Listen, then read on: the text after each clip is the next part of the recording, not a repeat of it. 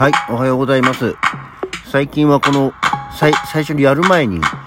念のためと思って柔軟体操をして体を動かしてると、それだけで、便意が 起きてですね、あの、まずトイレに行くっていうことも最近加わりました。健康な証拠なのかな？はい。改めましておはようございます。9月の13日水曜日午前6時42分、起き抜けラジオ西京一でございます。そんなわけでね、なんか、うん準備体操を、というか、柔軟体操をするとそれだけで、急にトイレを催すっていう感じに なって、まあ、まあ、それはそれでね、あの、排泄行為も大事ですから、あの、やっていければと思ってるんですけど、うん、体はなんかある意味正直なのかすごく愚直なのかよくわからないですけどね。そんなわけで本日もお絶賛オープニングプランク、継続中でございます。なかなかね、えー辛い状況ではあります。やっぱりね、今あの、よくこう何、下にトレーニングマットみたいのを敷くといいよ、みたいなことが書いてあるんでね、床が、まあ、硬いは硬いんだけどね、汗をかいて、それで、滑っていくっていう状況になるのが、これをま耐えるのが、まあ、そこで筋力を使うってことなのかもしれないですけど、大変なのでトレーニングマットね、ちょっとなんか安物の一つでも買ってみるといいんじゃないかなと思ってみたりはしております。というわけで、えー、一旦今日はこのぐらいにしておこうかな。はい。さて、今日も今日とってね、まずは終わりまして、全然関係ない話なんですけど、あのーこれ、まあ、今更こう、その話っていう今日シリーズになるかもしれないんですけど、ふとね、昨日、あれ、そういえば、天才バカボンのパパの、バカボンのパパの鼻の下ってにある線、あれ何なんだっけ？と思って。あれ、ヒゲなんだっけ？鼻毛なんだっけ？と思って。なんかヒゲ鼻毛論争があったよね？と思ったんで。何だったか皆さん覚えてますか？バカボンのパパの鼻の下の、あの、こう、何本かあるじゃん。左右の端はさ、こう、キュリンってなってるけど、真ん中は縦線になってるやつね。あれ、何だったか覚えてる？あれ、ヒゲなんですって。すごくもシンプルな話なんですけど。あのあれ、鼻からさ、直接、さ、書いてあるんだよね。こう、鼻の、なんていうの、こう、クリンクリンってなってる、団子っ鼻みたいなとこからさ、もうピャーってなってるからさ、鼻毛と 思われてたんですが、あれ、ヒゲなんですよ。これはですね、あの、赤塚不二夫の公式サイトにも、ちゃんと答えが出ていて、あの、もともとその、どうやら本編中なのかもしれないんですけど、えわしの鼻の下の毛を鼻毛だと思ってる人に言っとくのだ。これはヒゲですのだって言って、えパパが実際に、えーヒゲですって言ってるっていう。あ、ヒゲだったっけねっていう。それだけです、まずは。なんか、たまにね、あれ何だったっけっていうのをあるので、ちょっとそれを思い出しつつの言ってみました。で、今日はちょっとね、もう本当ね、どうでもいい、その、今そんな話っていうシリーズなんですけど、昨日ヤフーニュースを見ていたら、あの、アンガールズの田中っていうあの、カニとかのモノマネをする、えーよくテレビに出てよく喋る方ですね。が、あの、過去に合コンとかに行って、モテないと、その合コンを破壊して帰ってくるっていう話のエピソードをしたっていう、まあニュースを読んでて、合コンね、あのまあ、未だかつて合コンっていうものに全く縁がなく、まあこの年になると今後も合コンっていうものには参加しないだろうなっていう状況であるんですけど、合コンのコンってさ、コンパじゃん？コンパ、ん？合同コンパっていうことじゃん合コンって。コンパってそもそもなんだっけ？と思ったらさ、うさぎ亭、エコダのうさぎ亭に行く途中、駅降りて、結構すぐのとこに、エコダコンパっていうお店もあるぐらいで、まあ、あの、単純にコンパっていうさ、イメージとして、飲み会のイメージですよね、コンパって。うん。で、えー合同ってつくからには、コンパには、こう実は趣旨があって、A っていうグループと B っていうグループ、ゆるコンパを行うのには、趣旨の違う2グループが一緒に開催するもののイメージだったんで、合同コンパっていうぐらいだから。同じだったらさ、別にそれはただのコンパじゃんあの、何グループが集まろうとっていうイメージがあったんですけど、そもそもコンパって何だろうと思ったら、コンパっていうのは、参加者同士が互いに親しみ合い、仲を深める目的で行う飲み会。はいはい。合ってるよね。で、えー、会社や学校、コミュニティなど幅広いシーンで、えー、使われていますということで、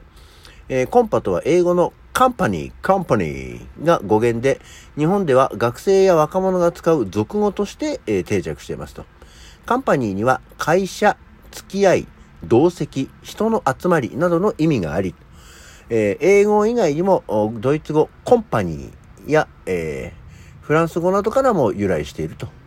いうことで、えー、日本におけるコンパの歴史は明治期え同じ寮やクラスの仲間同士でお金を出し合ってお菓子やお酒を買い、親睦を深める目的で主席を共にするが、コンパの始まりと言われていると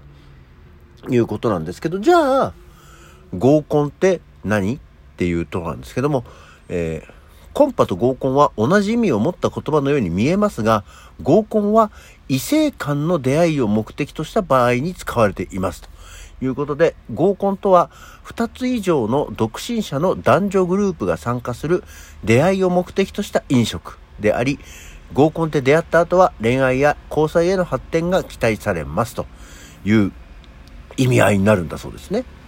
コンパは大人数でグループの結束力を高めたり親睦を深めたりする目的で行われますが合コンの場合は10人以下の人数で行われることが多く本質は男女の出会いとなるため明確な違いがあります。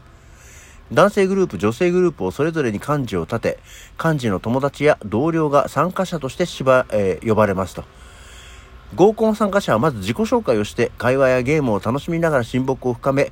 一般的な合コンはカフェやレストラン、居酒屋などおしゃれな空間で料理とお酒が楽しめる場所が会場に選ばれますということなので、えー、実は合同コンパという名はありますが、全く、いや、趣旨目的が、まあ言われりゃそうだよね。合コンってそういうことだよねっていうものではあるんですけども、えー、趣旨が全く違うものだったっていうことなんですね。だもしかしたらその、まあコンパ自体が明治期からあるっていうことなんで、まあ、その頃あんまりなかなかその男女同席で、えー、飲み会、親睦会っていうのがなかったから、その、男性グループのコンパと、まあ、女性グループのコンパを一緒にすることによって合同コンパっていう、まあ、意味合いになってったんだろうなとは思いつつ、えー、まあ、この今の説が絶対正しいというかもういうことではないんでしょうけどなるほどこういうふうに意味合いをきちんとあの言われるとなるほどそういうことねと思ったりして合コン。まあ一度ぐらいは行ってみたかったかもなとは思うんですがそもそもあの、見ず知らずの人と親睦を深めるのにものすごく時間がかかるのと、ものすごくそういうのが苦手な、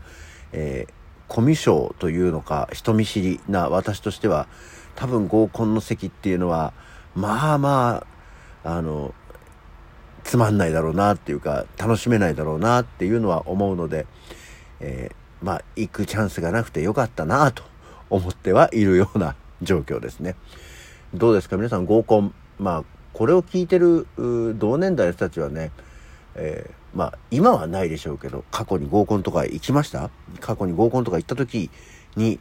えー、こんなことがあったよ。こういうふうにうまくいったよっていうことがあればぜひ教えてください。ラジオで紹介させていただきます。本当に俺合コンっていうのがなないから本当にゼロなんだよだから何ともね行ったけど居づらかったっていうことすらもないぐらい思い出がない状況でございますね。はい。さて、えー、そんなわけで残りも少ないんで今日は今日とて誰の誕生日で、えー、時間を過ごしていきたいと思います。今日9月13日はまずは、えー、1944年島木ジョージが生まれました。えー、パチパチパンチの人ですね。あの、吉本新喜劇の、もうこちらも2016年に亡くなりましたけども、島木ジョージの誕生日。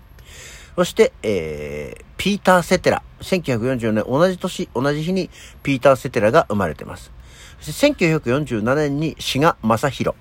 志賀正宏ってパッと言われてもね、あの、思い浮かばないんですけど、私たち世代で言うと、私たちが小学校の頃のおはようスタジオ、通称おはスタの、えー、MC、司会者といえば、志賀ちゃんですね。まだご存命なんでしょうか。えー、まあ、お生まれになったそうですよ。おめでとうございます。そして、えー、パチンコ界隈では有名な谷村仁という漫画家が生まれてますね。